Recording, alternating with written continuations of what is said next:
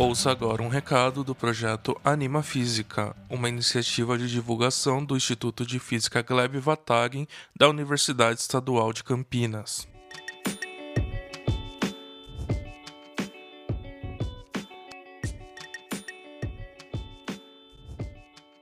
Olá, aqui é o Lucas do projeto Anima Física e eu vim falar um tema muito interessante: os raios cósmicos. A todo momento chegam à Terra diversas partículas de vários cantos do universo.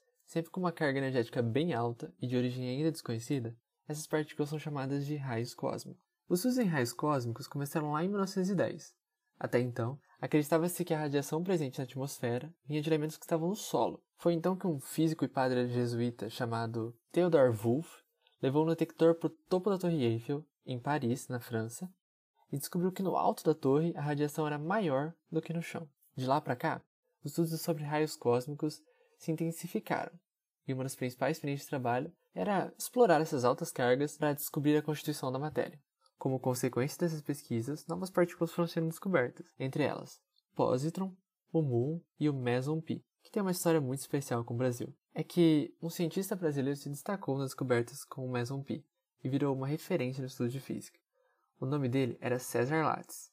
Entre várias contribuições, César Lattes conseguiu, com a ajuda do físico americano Eugene Gardner, produzir mesons artificialmente, usando um acelerador de partículas. Com o avanço da tecnologia, estudar a constituição da matéria através dos raios cósmicos não é um caminho mais indicado.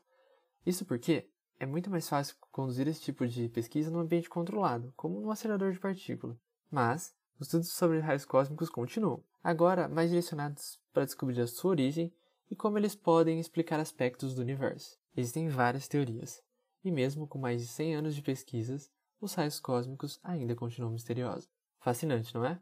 Quer saber mais ou tem alguma pergunta sobre raios cósmicos? Então acesse nosso site www.animafisica.com.br e venha conhecer física de um jeito diferente com a gente. Esperamos você lá.